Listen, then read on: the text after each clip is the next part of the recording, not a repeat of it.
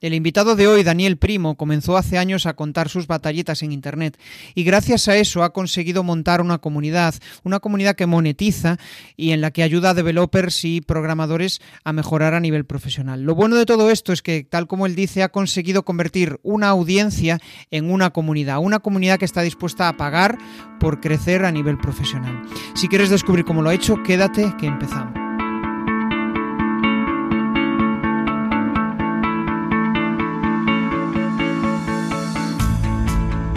Bienvenido a Comunicar más que hablar. Soy Jesús Pérez Santiago y este es el podcast de los que quieren crear su propia audiencia. A través de mi lista en jesusperezsantiago.com barra secretos, de forma periódica comparto contigo análisis de los mejores podcasters y también sus secretos para alcanzar a millones de oyentes. Hay una herramienta que se llama Digno de leer y resulta que, bueno, a, a raíz de entrar ahí, pues descubrí, estaba buscando un día de estos que, que, está, bueno, que no estás inspirado y quieres que otros te inspiren. Y resulta que conocí una, un listado de newsletter donde pues descubres a gente que, que, está haciendo cosas chulas, ¿no? Pues está haciendo newsletters o podcasts y descubres en diferentes temáticas cuáles son las que pueden interesarte a ti. Y ahí conocí a, a Daniel Primo, vi que tenía una newsletter, vi que tenía una comunidad, vi que joder, llevaba muchos años en esto de la programación y de hacer productos en productos y servicios en internet. Y, y ahí que me animé, le invité a conectar, creo que conectamos a través de LinkedIn. Uh -huh. y bueno, pues al final surgió la magia y está conmigo hoy, hoy aquí. Le he liado y, y, aquí está con nosotros. Vamos a aprender de él. Sobre todo, lo que voy a buscar es que, eh, bueno, pues conozcáis cómo él ha conseguido montar su propia audiencia, cómo consigue eh, robarle el tiempo a la gente para que, esto, esto se lo he copiado a él, robarle el tiempo a la gente para que le hagan caso y queden con ganas de más y después pues vamos a descubrir también cómo, cómo él ha conseguido montar su propia comunidad, ¿no? Como a través de contenidos, de hecho creo que tiene más de 200 cursos dentro de su plataforma y, y cómo consigue llegar a todo, porque al final es eh, muchísimo, ¿no? Muy buenas, Dani, ¿qué tal? Hola, hola Jesús, me ha, me ha dado un susto. Eh, yo juraría que no tengo 200 cursos en la plataforma, pero ¿No? me, ha dado... Me ha, Ostras, digo, pues yo juraría hay que tanto, hay tanto ya. Pues 100 puede ser, ¿no? Yo eh, creo que lo hombre, en la web. Sí, sí, te, te, te, tengo eh, eh, muchas publicaciones hechas, pero claro, no las llevo por cuenta. Entonces, vale. claro, te sumas el podcast, sumas los, las grabaciones de los directos que son formativos y demás, pues claro, a lo mejor sí que ya suma una, una cantidad apreciable, pero cuando has dicho 200, digo, no, 200 ya, ya, no, pero bueno, que, que es verdad que el, que el, número pues, pues crece semanalmente, ¿no? Que es de lo que también hablaremos, supongo, claro. a, lo, a, lo, largo de la charla, y, pero de eso que te, que te sobrecoge, ¿no? 20 años, claro, porque eso, que a lo mejor que sabes, claro, son 20 años ya en esto de, de programar, es una barbaridad de tiempo, claro, es que además es un quintal de años el que, que llevamos con esto. Pues sí, pues sí. Joder, pero de, de, de, de, eso se puede aprender y mucho, ¿no? Porque al final, cuando estás intentando, por lo menos mi audiencia, ¿no? Que está intentando eh, generar su propia audiencia, valga la redundancia, de alguien que ya ha pasado por multitud de situaciones complicadas, de situaciones de, de estar arriba, ¿no? Ese vaivén, eh, pues te da muchas veces una, una realidad que, mm, bueno, que ayuda, porque hay mucha gente, por ejemplo, que quiere lanzarse y no se atreve porque dice, pero, pero si hay mucha gente haciendo lo mismo. Ya. Y hay otros que dicen, Buah, soy la hostia y estoy publicando y no consigo, eh, no consigo nada. ¿Por qué? ¿Qué pasa? ¿no? Pues aprender de otros que han pasado por ese camino, pues viene, viene genial. Vamos a empezar por el principio. ¿Qué vale. ha pasado? ¿Qué ha sucedido para que Daniel sea la persona que soy y esté haciendo lo que está haciendo? En modo, pues eso, simplificado. Vale, es, es, es, es, fácil, es fácil y, sencillo. Uh, yo empecé a ser freelance en 2012, antes había trabajado en, empresa. Ese punto es crucial eh, porque además era el momento de la crisis eh, profunda en España y la empresa donde yo trabajaba quebró. Entonces eh, me puse a trabajar por mi cuenta. Me pareció más atractivo. Pero con el paso de los años descubres que esto es bonito, pero no tanto como tú pensabas, porque tienes unas habilidades, pero también tienes unas carencias. Eh, el trabajo de, de, freelance también era de, de programar, ¿eh? de, de, desarrollador web. Y, uh -huh. y, con el paso del tiempo vas acumulando demasiada carga y dices, hay que hacer algo. Digo, si, si, ponen freelance, o sea, es autónomo, ¿no? Pero es autónomo con glamour. Si pone free en la palabrita, será porque puedes hacer algo por tu cuenta. Y entonces volví a aterrizar otra vez en el mundo de los podcasts en el verano de 2017. Había tenido un primer aterrizaje antes, pero ese fue como un poco más ya. Más que aterrizaje fue eh, choque. y, y, dije, esto esto lo puedo hacer yo.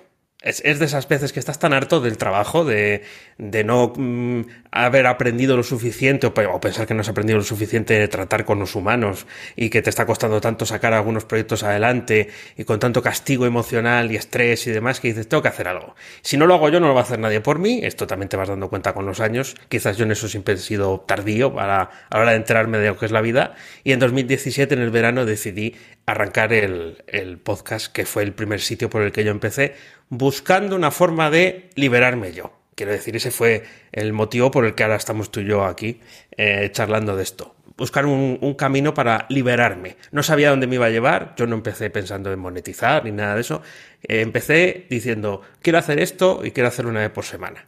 Y bueno, pues eh, aquí estamos. Quiero decir, ese, es el punto de, partida. De, Creo que ya nos, o sea, eh, lo que leo entre líneas, ¿no? Creo que ya nos has dado una pista importante para eh, crear una audiencia o crear una comunidad. Hacer algo que te mola, hacer algo que te llena, ¿no? No, no solo por dinero. Al final es como cuando se te ve la, ¿cómo decirlo?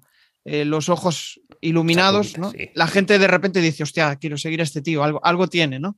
Sí, eso es. A mí, a mí, yo estaba concentrado en trabajar en una plataforma solo, en una plataforma que era competencia de, de, WordPress. Ahora eh, no es tanto así, pero en aquel momento sí, se llama Drupal. y entonces era un mundo, a mí me parecía un ecosistema cerrado. Y yo quería eh, echarle el guante a todas las cantidades de herramientas que había para construir eh, la web eh, pues, más moderna o más sofisticada. Bueno, a mí, me deslumbraba todo eso. Y la excusa que yo encontré para ir aterrizando en ese punto es intentar contar, esto suena ahora muy estructurado, ¿eh? pero no fue tan estructurado como lo cuento, contar mi experiencia de cómo salir un poco de ese cascarón para contarle al mundo cómo se podían hacer las aplicaciones web de otra forma. Eh, y ese fue el, argumento. Claro, yo estaba entusiasmado con ese cambio, porque yo pensaba que eso en un primer momento me iba a traer clientes a Cholón, eh, iba, iba, bueno, eh, cerrar la puerta, de, tirar la presión abajo y vivir en, el, en la playa con, debajo del cocotero tomando caipiriñas, ¿no? Bueno, esto no ha sido así, pero, pero, ese fue un poco, sí, sí, lo que tú dices, la pasión, el hecho de hacer algo que te gusta, algo que estás motivado, es el mejor punto de arranque para no pensártelo mucho más. O sea, es como que esa pasión al final te hace mm, em, tener un exceso de ego. Es como que dices, Buah, voy a ser la. Hostia, estoy haciendo lo que me mola y va, van a lloverme aquí lo, los dólares, ¿no? Y después no sucede, no sucede todo lo contrario, no, no, no te compra ni Dios, ¿no? claro, como no, tienes ni idea, eh, porque yo no, eh, conocimientos de, de, marketing, alguno tengo ahora porque estoy interesado en vender el producto, pero antes no porque los clientes iban cayendo. Entonces, eh, en el sector de la tecnología siempre tiene como demanda y al final, pues bueno, no, no hacía falta hacer mucha campaña, al menos en mi caso, para conseguir clientes. Entonces, sí, sí, yo pensaba que con eso iba a conseguir los clientes que siempre había soñado, ¿no? Esas startups, esas empresas que apostaban por eh, altos presupuestos, tecnologías modernas, bla, bla, bla, bla, bla. es verdad que me vino bien creérmelo en un principio, aunque pronto se vio que, bueno, pues quizás yo no sabía enfocar el contenido hacia esa, eh, hacia esas necesidades.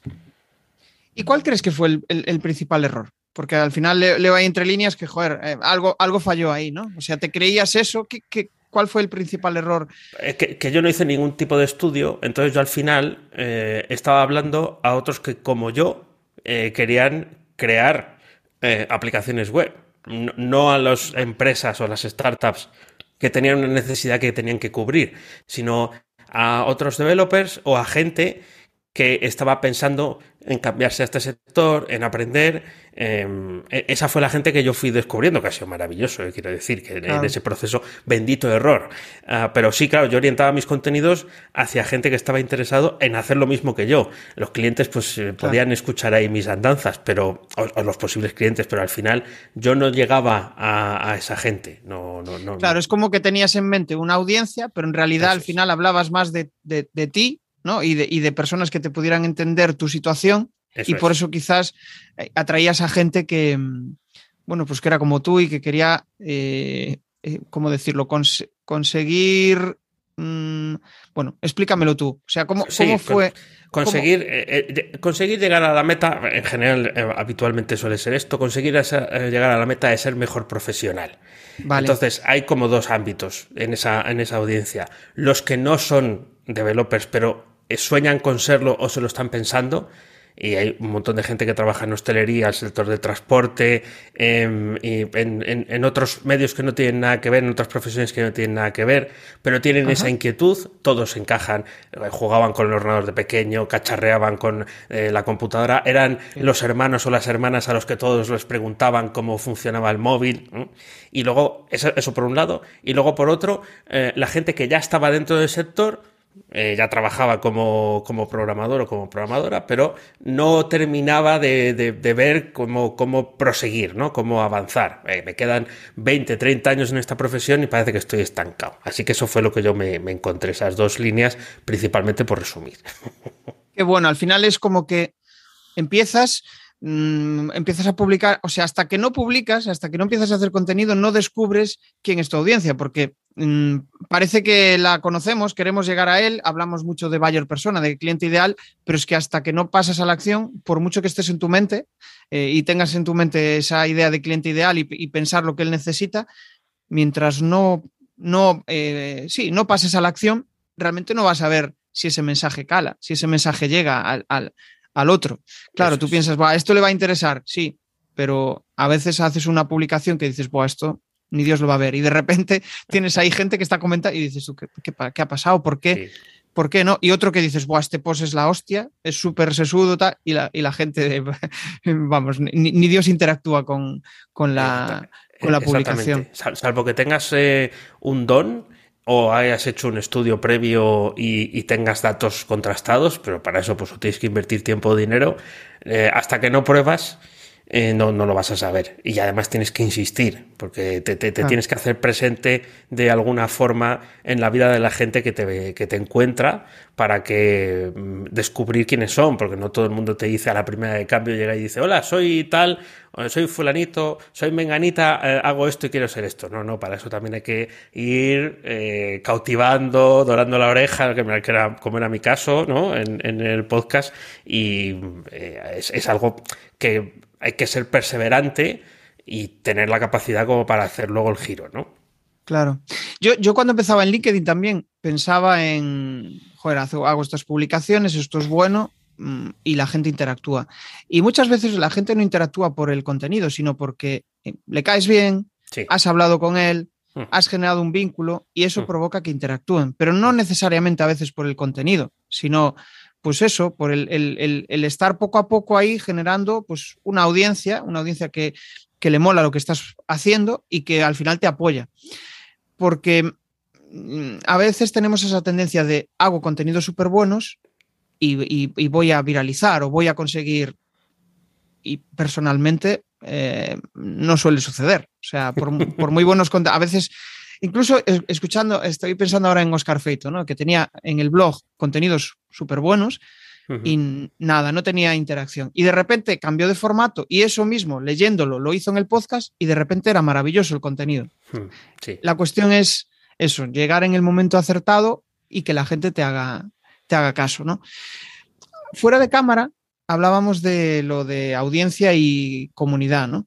Em, daba ahí una explicación de lo que yo entendía como, audiencia y como comunidad. Para ti, después de toda la experiencia que llevas, ¿qué significa para ti cada una de esas dos cosas, audiencia y comunidad? Pues si te digo la verdad, yo tenía también esa confusión entre comunidad y, audiencia y yo he ido desterrando de mi mente la palabra audiencia, no por mala ni nada por el estilo, sino porque al final, con lo que yo he ido trabajando, es precisamente hacia la comunidad, hacia tener ese, ese grupo de gente que se siente cómoda eh, cerca de ti y, lo más importante, tú te sientes cómodo cerca de esa gente, ¿no?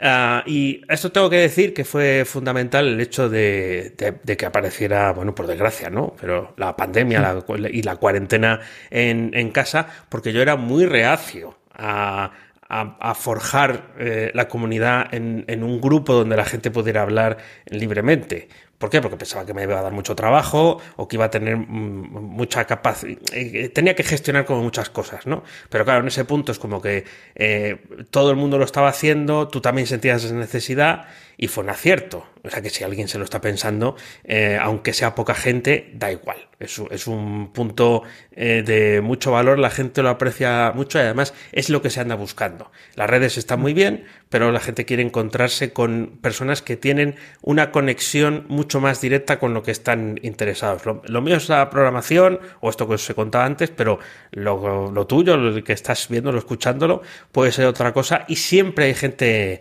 eh, interesada en, en eso que quiere profundizar, que quiere hablar de ello y, yo creo que la comunidad te lo permite, mientras que la audiencia pues es más eh, unidireccional, ¿no? Es un poco como, como, ver la tele. Tú ves la tele, pero tú no puedes interactuar con la tele, y menos ahora. Eh, antaño sí, pero... Estoy pensando en el símil de, pues, el típico embudo, ¿no? Eh, que en marketing se conoce como pues em, aquellas personas que no te conocen, que acceden a ti, que consumen algo y que de repente, pues llega un, llegado un momento, te pueden llegar a comprar, ¿no? y es como que la audiencia es más fría, puede ser, y que la comunidad ya están calentitos, ¿no? Ya están ahí que, les apetece estar contigo. Y la audiencia te sigue, pero bueno, no eres aún genial. Em, hablabas antes de, que, joder, cuando empezabas, pues hablabas más para quizá para tus iguales que para otros, ¿no? ¿Cuándo te diste cuenta de que empezabas a, generar tu propia audiencia? ¿Cuándo dijiste, ostras, sí, este es el camino?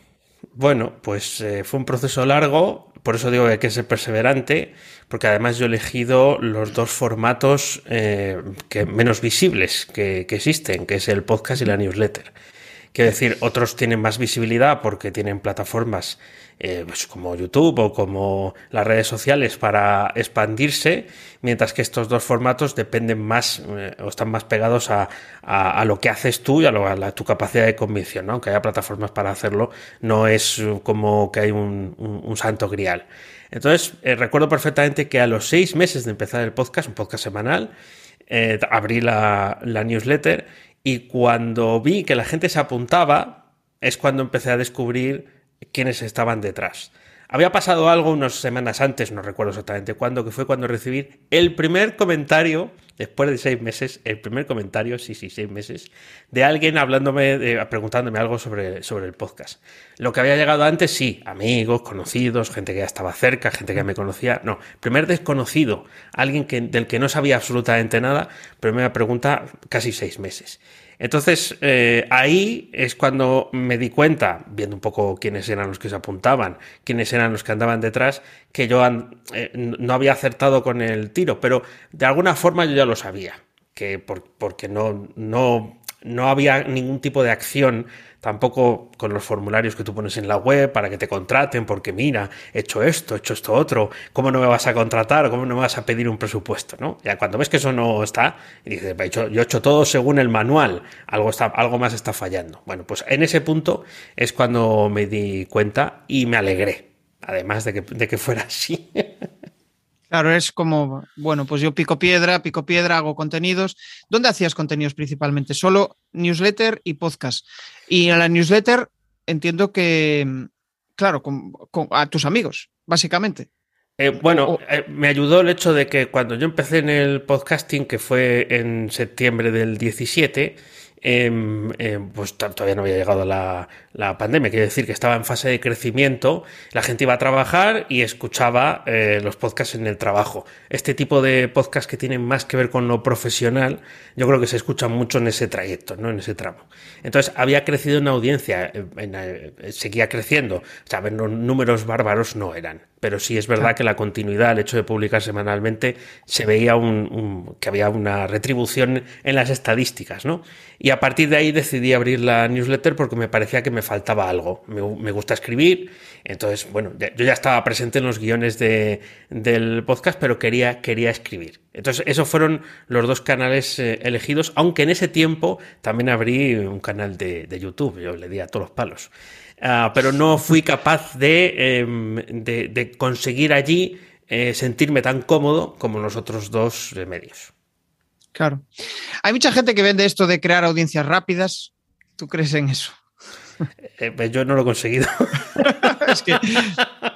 ¿Sabes qué pasa? Que creo que si nos metiéramos con la gente, eh, conseguiríamos más audiencia. Quiero decir, si eres más polémico, eh, pues, pues, si, tú Jesús empiezas a decir eh, barbaridades sobre cómo generar audiencia y yo como sobre cómo programar, barbaridades en el sentido de que la gente se sienta afectada, yo creo que sí que creces más rápido.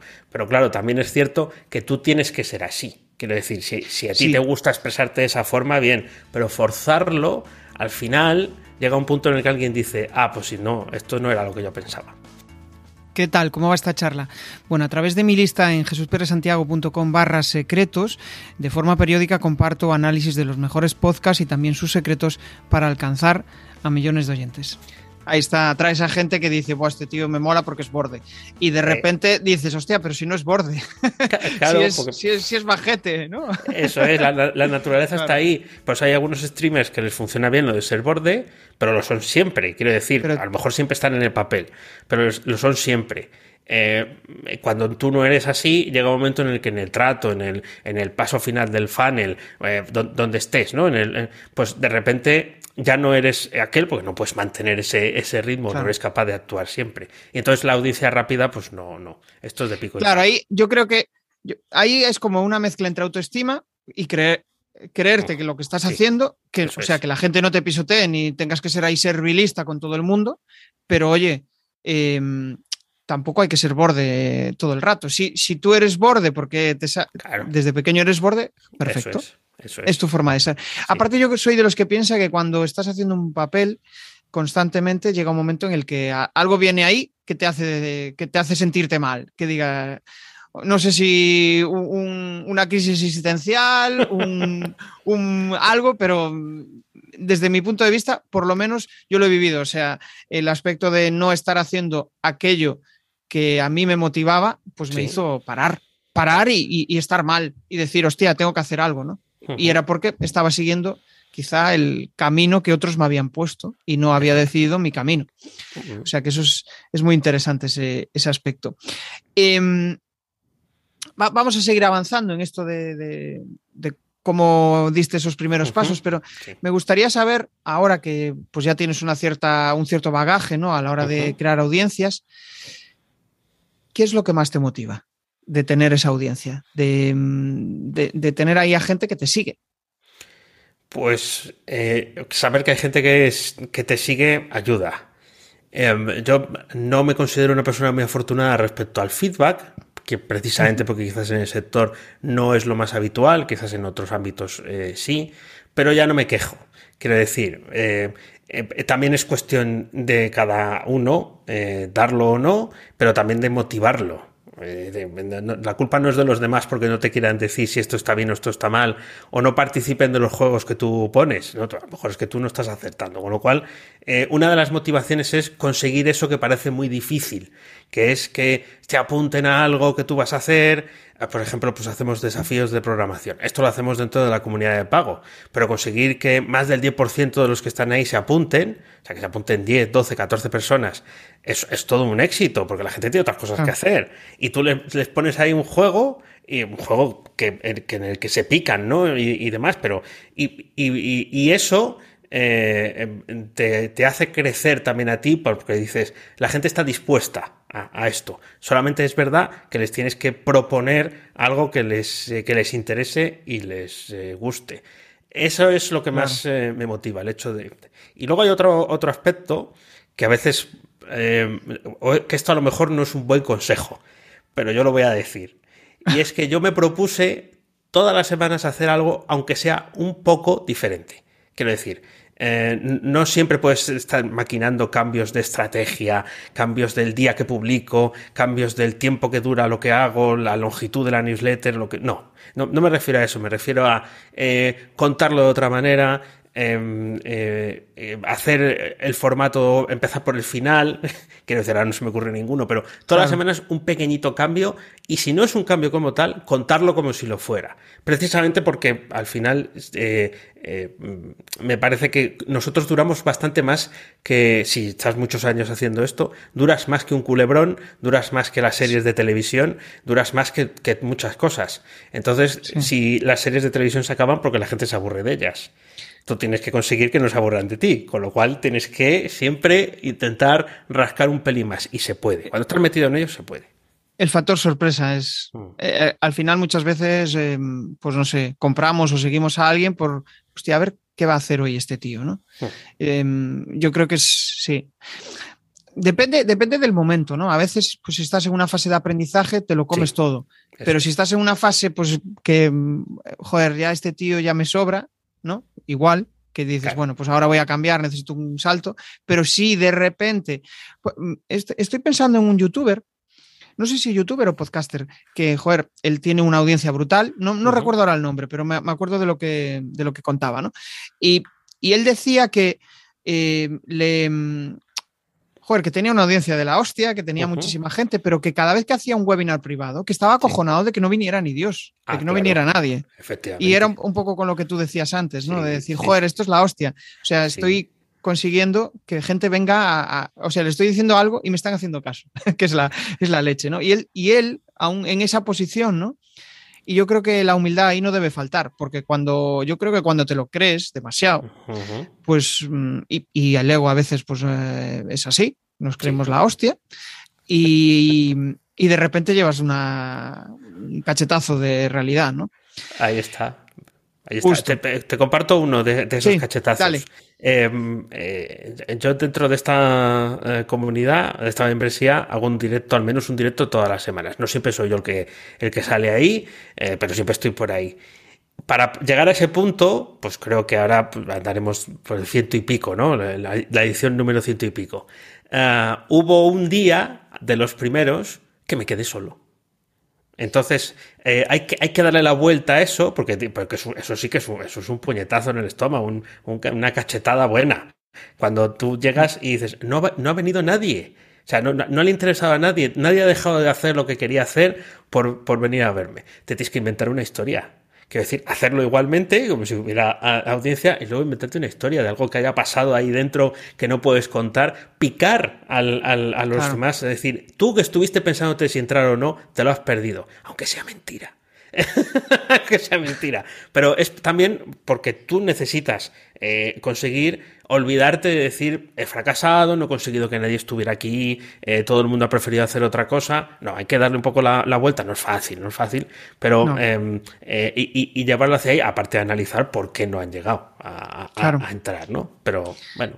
Hoy por la mañana en el coche estaba escuchando un podcast y hablaba precisamente de eso, de, joder, a veces somos tan autoexigentes que siempre tenemos que, seguir creciendo. Llega un momento en el que, mm. joder, estás en la cresta de la ola y, el camino siguiente es, pues, caer un peldaño hacia abajo. Pues, pues eh, si a veces te encuentras con eso, haces un live y no hay ni Dios, pues bueno, pues a veces son cosas que, pasan, que suceden, es, la propia realidad. buen aprendizaje es el de, el de joder, Em, pues nada, voy a sacarle, mm, voy a aprovechar este momento incómodo para mí para eh, salir, salir airoso y, crear algo que, genere em, pues ese hype, ¿no? esa, necesidad de, continuar.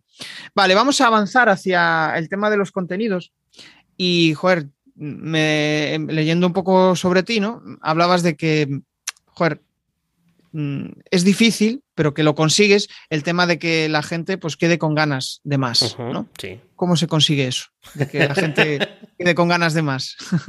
Bueno, primero no contándolo todo, que es un fallo que se comete mucho al principio, yo también lo cometí. Por, bueno, no, no un error, sino eh, ¿qué, es, ¿qué, es, el todo de algo? Lo que tú piensas que es el todo, que es pues tener las notas del podcast o tener las notas que vas a, a, utilizar para escribir la newsletter eh, y tú piensas que lo has contado todo. Generalmente cuando crees que lo has contado todo, a lo mejor te has convertido en algo mucho más farragoso has intentado eh, tratar demasiados temas en demasiado poco tiempo mm, eh, o intentado capturar demasiada información. Entonces, una forma de dejar a la gente con ganas de más es decir, hasta aquí. Eh, y lo siguiente, ya veremos a ver si lo cuento en la siguiente semana, si lo cuento en la siguiente edición, o si ya me atrevo a decir, pues mira, a cambio de tu correo electrónico te cuento cómo, eh, cómo continúa esta historia, ¿no? O cómo, lo hice yo. O, bueno, estrategias hay, hay un montón. Entonces, esa es una de, las formas. Y la otra, evidentemente, pues es contar historias. El, el, hecho de eh, aunque sean autocontenidas, quiero decir, dentro del propio contenido, eh, contar pequeñas historias, la gente se siente más cercana a ellas. De hecho, tú me preguntabas por la newsletter y en la newsletter es algo que aunque no siempre aparezca como una historia, de alguna forma siempre está implícito, ¿no? Que, que hay un principio, que hay un final, ¿no? Es como en una escena de una película, de una serie, que los, eh, los que participan en la escena siempre salen transformados en esa escena. Nosotros no nos damos cuenta porque la historia sigue avanzando, ¿no? Pero no son cosas cotidianas las que se están grabando, sino los personajes entran en la escena y cuando salen al menos alguien de los que participaba ha cambiado. Pues esto también se trata un poco de, buscar ese, ese punto en, en, la acción de lo que vas eh, contando y eso yo creo que es lo que genera luego ganas de más, aunque yo en eso también necesito aprender mucho. ¿eh? Claro. Sí, yo creo que todos estamos en ese aprendizaje, ¿no? El saber cómo generar ese factor sorpresa. Esto es como cuando te regalan algo que de, repente llegan te, y dices, hostia, pues joder, no me esperaba esto, ¿no? Pues con la, yo creo que con la audiencia hay que conseguir lo mismo. Y de hecho, pues hablábamos fuera de cámara de que hoy voy a hacer eso, precisamente. O sea, va a haber un final inesperado del, del live de, de, hoy. Toma ya, claro que sí. bueno, pues eh, esto de hacer contenidos, pues no es algo, no es algo fácil. Es más fácil de lo que parece, porque al final es contar aquello que sabes y que la gente quiera escucharte. Uh -huh. Aparentemente es fácil, pero cuando te pones dices, joder, ¿cómo hago? ¿Cómo hago para todo esto? Pero aparte del contenido, yo creo que cuando vendemos servicios, como puede ser tu caso, el mío, ¿no? Que sí. generas contenido y que ese contenido te lleve a vender servicios. Pues en nuestro caso, vender servicios de formación. ¿Cómo consigues que los contenidos atraigan a la gente para que te compre tus formaciones? ¿Qué tiene que tener? ¿Qué es lo mínimo que tiene que tener ese contenido para, para que te compre? Pues es, es, una de las preguntas más difíciles que hay y de las que más me hago, pues supongo que por eso las has sacado a, a colación. Sí. Eh, al final, eh, tienes que eh, vender la transformación que supone eh, o el cambio que supone hablar desde el punto en el que después de recibir esa formación o tener esa formación se va a encontrar la persona interesada. Es difícil ponerse en ese punto, pero eh, lo que hay que contar es cómo eso va a hacer que sea capaz de conseguir aquello que está buscando, que en el fondo pues todos estamos buscando, eh, aunque no lo reconozcamos, pero está ahí, eh, más dinero, más felicidad, más salud, más amor, ¿no? Al final eh, la vida se resume siempre en, esos aspectos fundamentales. Entonces, algunas de las cosas que se pueden hacer y, que yo creo que a mí me funcionan es, sobre todo en las formaciones que están como un contenido cerrado, siempre intentar ofrecer pequeños fragmentos, un guion de lo que hay dentro, trabajar un poco más, que eso es un defecto que yo he cometido durante mucho tiempo, no hacerlo, trabajar un poco más ese, ese contenido ya generado, esa formación que tú vas a dar, pero que tú ya sabes en qué, de qué se trata, ¿no? Y qué, y qué vas a hablar ahí, en, en algo que, que suponga uh, un estímulo para que el que está fuera y todavía no lo ha contratado se sienta identificado porque nunca sabes muy bien en qué punto se acciona esa, ese clic. Entonces, cuantas más opciones pongas dentro del esfuerzo que te puede llevar o que puedes dedicar, eh, mejor, ¿no? A mí me, me, creo que me funciona bien, por ejemplo, las sesiones en directo de, los eh, invitados que, vienen, luego tienen un guion de tiempo, un poco como lo que hace YouTube, ¿no? Pero este, en este caso lo hago manualmente yo, con todas las cosas que se van viendo durante esa sesión.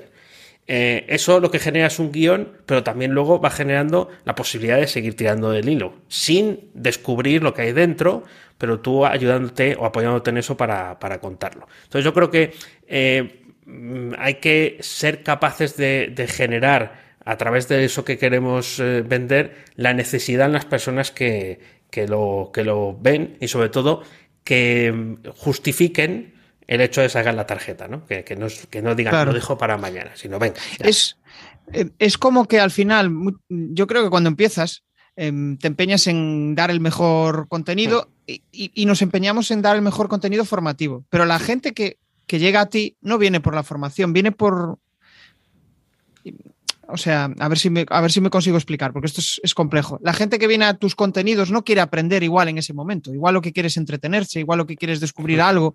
Sí y, la formación es para después, cuando ya realmente estén en esa fase que digan.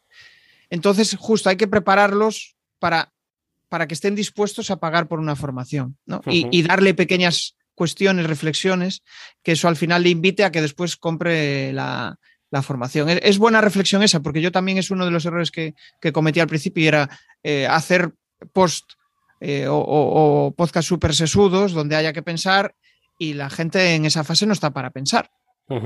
Puede que algunos sí, pero no, la mayoría no, y, nos pasa a nosotros. Queremos contenido sencillo, que sea fácil de, entender. Estamos aún estamos tratando de comprender algo que nos resulta complejo. Si tú ya me estás diciendo cómo es, pues digo, uff, ni lo intento. Esto, esto no es para mí. Voy, a pasar de esto, ¿no? Em, y ahora vamos a entrar quizá en la pregunta más compleja. Es eh, ¿por, qué te, ¿por qué te compran? ¿Por qué la gente te compra? ¿Por qué crees que te compran a ti tus formaciones? Probablemente por el tipo de perfil de personas que andan eh, por aquí, eh, es eh, por el hecho de que se sienten de alguna forma identificados con lo que les cuentas, ¿no? por la edad, por, por, la trayectoria. Y yo creo que un factor que además, ya que esto va a aparecer publicado en podcast, yo creo que es, que es importante y que tú también lo, lo sabes contar y vender así, es que generas confianza Ah, ¿Cómo se genera confianza? Bueno, pues contando las cosas que te pasan. Em, eh, es que parece como muy sencillo decir, porque esto lo dices tú, lo digo yo, y seguro que muchos de los que han pasado por aquí, ¿no? Eh, cuenta las cosas que te pasan, si te equivocas también lo puedes contar, no hay que ser perfecto. Porque claro, la tendencia humana es a decir, ¿cómo voy a contar yo algo de lo que yo no sé? O, o en lo que estoy metido todavía no sé lo suficiente y, y, se van a dar cuenta que no sé, ya, pero es que eso es lo que te hace más cercano a la gente, más, más confiable. Porque luego hay una serie de características y habilidades que seguro que vas a tener. Quiero decir, si llevas años eh, haciendo algo, es muy probable que ya tengas una intuición hecha para, bueno, pues me, puede pasar eso con la programación, pero no me pasa con la cocina, por ejemplo, ¿no? Eh, entonces ya hay, hay, intuiciones, hay cosas que ya sabes un poco por, por dónde van, pero em, lo que creo que funciona, al menos en el caso de los pequeños creadores, es el hecho de transmitir esa confianza. A mí también me pasa, yo también me equivoco. Mira, voy a intentar esto.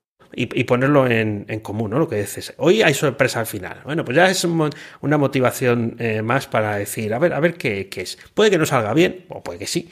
Eh, pero yo creo que esa, esa parte es eh, la más importante sin duda. Y luego, pues lo que te decía antes, eh, sentarse desde el punto de vista de eso que va a hacer que la persona que te compre cambie, ¿no? El hecho de, por ejemplo, descubrir una comunidad donde puede decir lo que le pasa o puede preguntar sin temor, eh, a que, a que le, eh, bueno, pues le machaquen o, digan eh, no sabes o, cómo se te ocurre preguntar eso, que por desgracia todavía pase, o bueno, pues disfrutar con algo que pensaba que no podía disfrutar, como es la, la programación, ¿no? Tener ese, ese encanto por probar, por decir, voy a probar esto, a ver qué, cómo funciona, a ver si, si, no me, si me equivoco no pasa nada, eso, ¿no? Tenerlo en la mente es que al final no hay nada más placentero que sentirnos comprendidos, ¿no? Y si estás con otras personas que están en esa misma fase o que están en una fase superior, pero saben por dónde, vamos, han pasado por donde tú estás ahora, joder, eso mola, mola un montón. Sí, sí, es cierto. Yo creo que es una de las grandes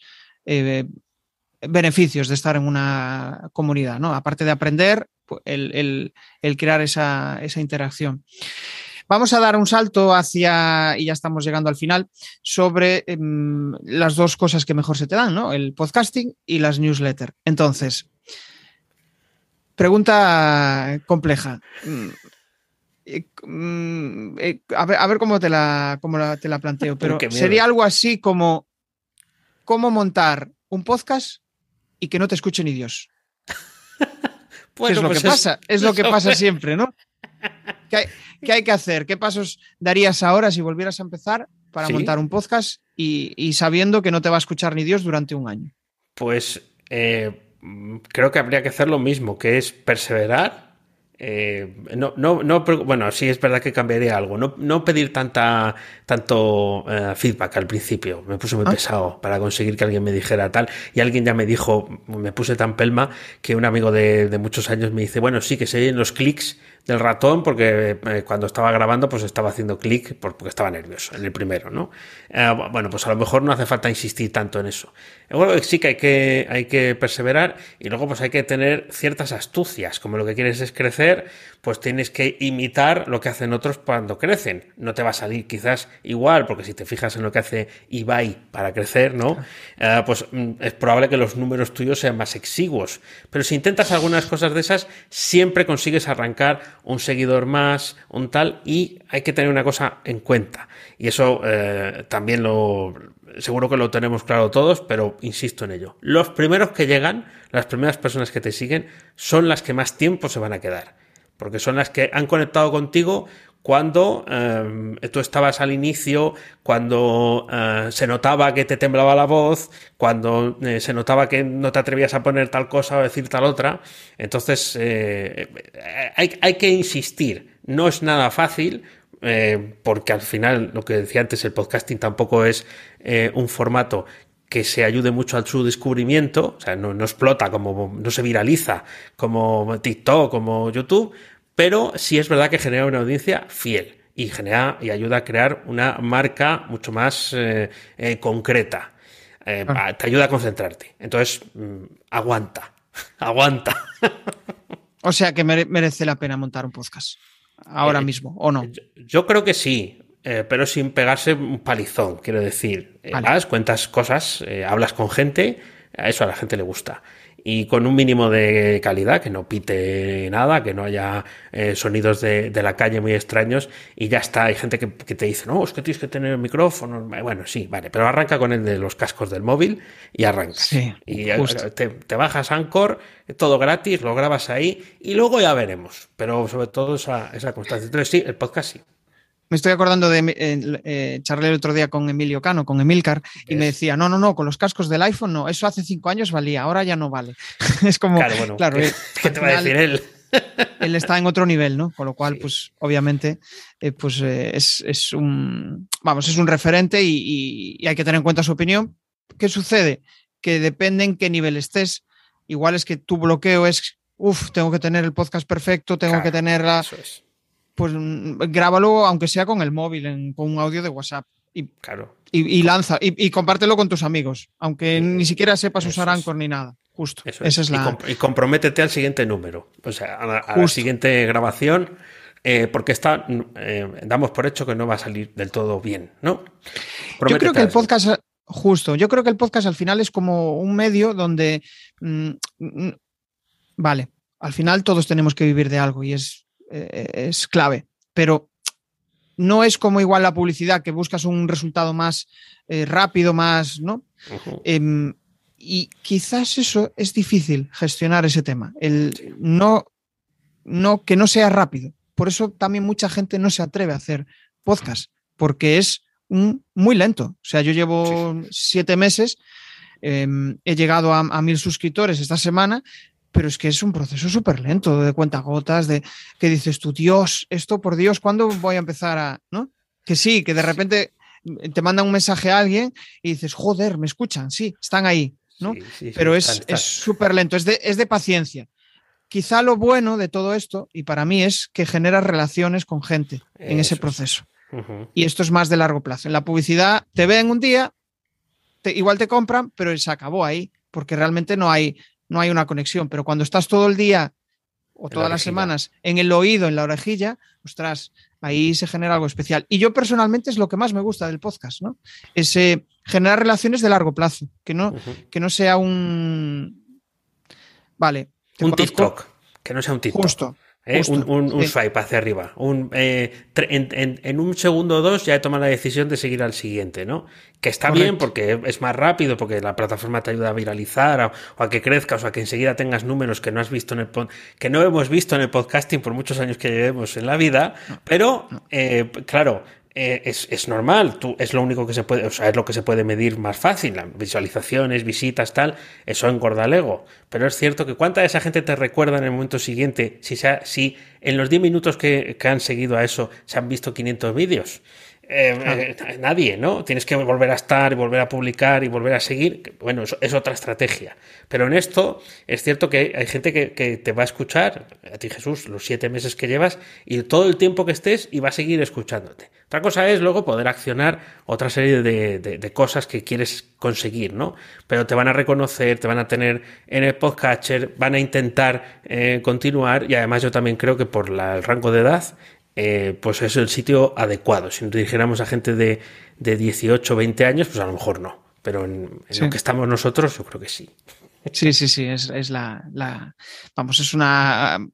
Para mí es como decir, vale, estoy convencido, o sea, este formato me gusta, estoy disfrutando de las charlas porque, joder, hoy me lo estoy pasando en grande, ¿no? Y en cada charla me lo paso bien y esa es la, para mí es la clave, decir, joder, estoy disfrutando de este camino que no es, no es fácil eh, disfrutar del camino, es quizá lo más complicado, es como me centro en el objetivo y como no llego me frustro. Y eso pues eh, es algo que yo creo que todos tenemos que, aprender. Em, antes de, llegar al final, quiero preguntarte, porque al final, de, o sea, me decías que la newsletter fue quizá uno de los caminos por donde tú empezaste, y hay mucha gente de mi audiencia que le preocupa el tema de qué cifra ¿no? ¿Qué cifra de suscriptores hay que tener para empezar a tener pues, unos ingresillos extra? ¿Qué, cifra crees tú que, hay que tener? Hay gente que vende con 10 suscriptores. Claro, en la newsletter. Pero, pero sí. en la newsletter. Eh, yo creo que si es de nicho, eh, no, hay que esperar mucho si ese es el propósito. Lo que pasa es que generalmente tienes que buscarlo tú. O sea, quiero decir, eh, yo tengo abierta la ficha de, de patrocinio pero realmente yo no he accionado, o sea, por ahí no ha entrado nunca un lead que haya terminado, sí que han entrado leads, pero no ha, no ha terminado nunca en un patrocinio. ¿Quiénes han aparecido por ahí?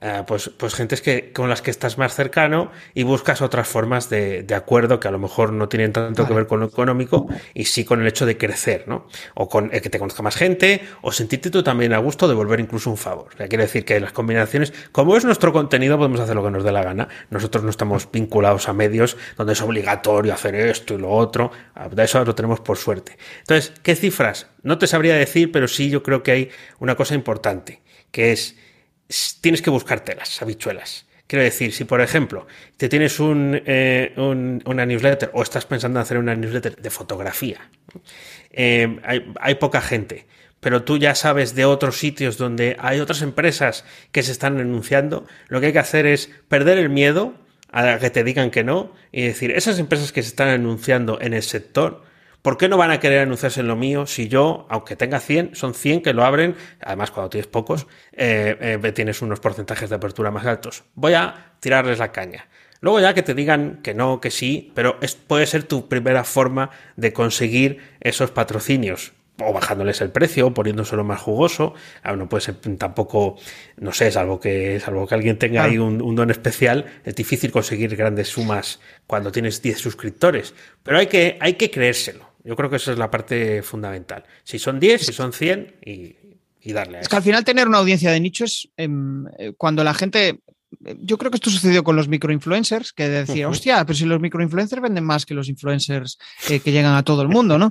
Y ahora sucede lo mismo. El otro día no sé a quién leía que decía, joder, em, un, patrocinador eh, era afín a mí, em, he publicado un post y ha vendido 20 de sus productos, que cuando antes no sucedía eso, ¿no? Eh, o sea, no conseguía ese retorno en, otro tipo de inversiones publicitarias. Entonces, creo que ahí, hoy en día, tener una audiencia y una audiencia de nicho es oro. O sea, que tener a gente que, se fía de tu palabra, eso es la hostia. Última pregunta, y ya entramos en la fase de las cuatro, eh, de, esas cuatro preguntas en las que te pido que vayas al grano. Em, ¿Cómo haces para llegar a todo. O sea, para tener un podcast, una comunidad, una newsletter y que te sobre a un tiempo para, hacer lo que te dé la gana.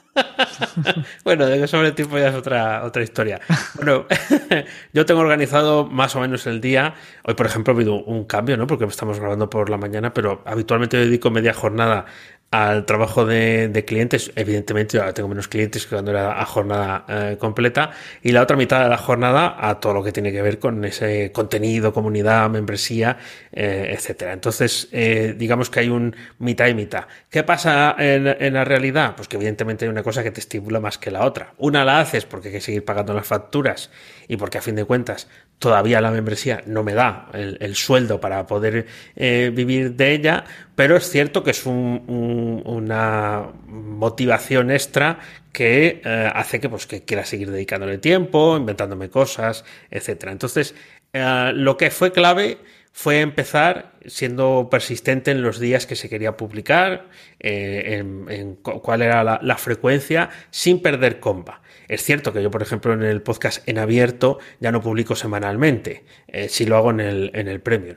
¿Por qué? Bueno, pues porque mm, eh, decides sacar parte de ese tiempo para intentar explorar otros caminos, no porque lo quieras dejar. Pero ya tú ya, tú ya te has comprometido, eh, en mi caso, por más de 200 semanas en hacerlo semanalmente. Con lo cual, tampoco tienes que demostrarte nada a ti mismo ni nada a los demás respecto a esa, esa capacidad. Yo creo que no, soy yo muy bueno eh, gestionando mi tiempo, en el sentido de yo no tengo eh, time blocking, no tengo eh, sistemas, no, utilizo GTD, no, ya que mencionabas a Emilio Cano, no soy como Emilio Cano, no, tengo no he tenido nunca esa capacidad. Pero al final hacer esta división, tener claro no juntar unas cosas con las otras y dividirlo incluso en espacios físicos, no, no trabajo en el sitio que me veis ahora, no es el mismo sitio donde yo hago el trabajo con, el, con los clientes, tengo esa suerte, Ah, pues hasta eso me ha ayudado a poder separar. Es como que, eh, vivo en dos mundos diferentes, ¿no? el, del, trabajo habitual y, el de esto que es como, como un sueño eh, que me puedo permitir el seguir trabajando y luchando por ello, sí. Genial. Genial. Bueno, pues eh, muchos aprendizajes. Yo me quedo con, con, muchas cosas, sobre todo me quedo con eso de, oye, a fuego lento. Esto es, em, primero empieza por descubrir que fue eh, quizá el primer paso que diste, ¿no? Voy a empezar a compartir hmm. lo que a mí me sale. Aunque sé que nadie me va a hacer caso, aunque después descubra que resulta que lo que estaba publicando, pues esa no era mi audiencia, pero gracias a eso has descubierto quién es tu audiencia. O sea que ese primer paso es, vital. Pues eh, vamos allá con las cuatro preguntas y finalizamos, que nos hemos ido un poquito de tiempo. Vale, ¿cuál fue tu principal error, Dani, a la hora de crear una, tu propia audiencia? ¿Cuál crees que fue ese error que, dices tú, joder? No tener eh, claro realmente a quién me quería eh, dirigir, porque en el fondo no me quería dirigir a los clientes, pero yo no lo sabía qué bueno, no te querías dirigir a los clientes. En el fondo no. O sea, estoy convencido de que no. Analizándolo con el paso del tiempo, no. es como... E, esto me recuerda a algo que me, que me dijeron el otro día, que es no cuentes, o sea, cuéntale lo que a tu audiencia le interesa y no le cuentes lo que a ti te interesa. Y yo creo que hay que encontrar ese equilibrio, porque si no, al final te, aburres, ¿no? Porque decir, joder, solo contar lo que al otro le interesa, no sé cómo, es, difícil encontrar ahí ese, equilibrio. Vale, siguiente pregunta. Un tip para triunfar con una membresía.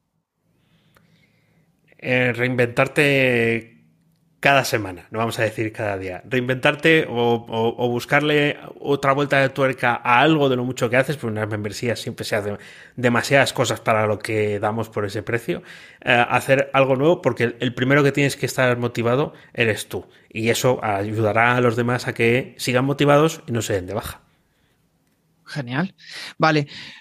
Un tip para que la gente empiece a monetizar con su audiencia. Cuanto antes mejor, eso lo primero, ya estás, ya, esto hay que decirlo así, ya estás tardando en hacerlo.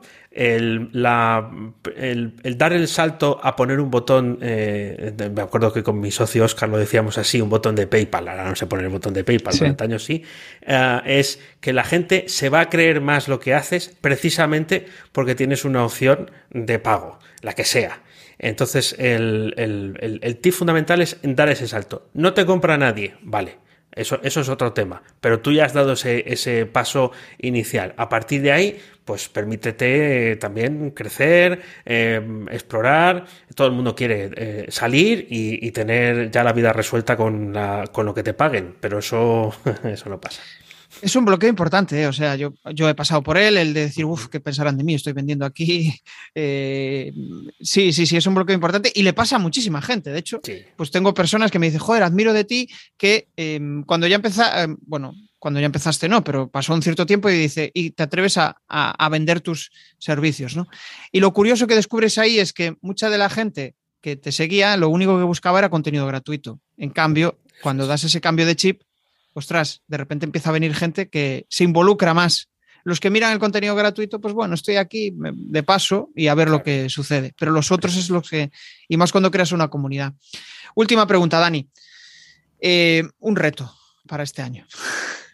Eh, muy fácil. Aparecer de una vez por todas en vídeo de forma recurrente. Eh, TikTok y YouTube están en, el, en, el, objetivo. Ya he ido haciendo ensayos en mi canal de Telegram para, bueno, pues irme sintiendo un poco más conforme, porque no es algo que no había yo trabajado nunca.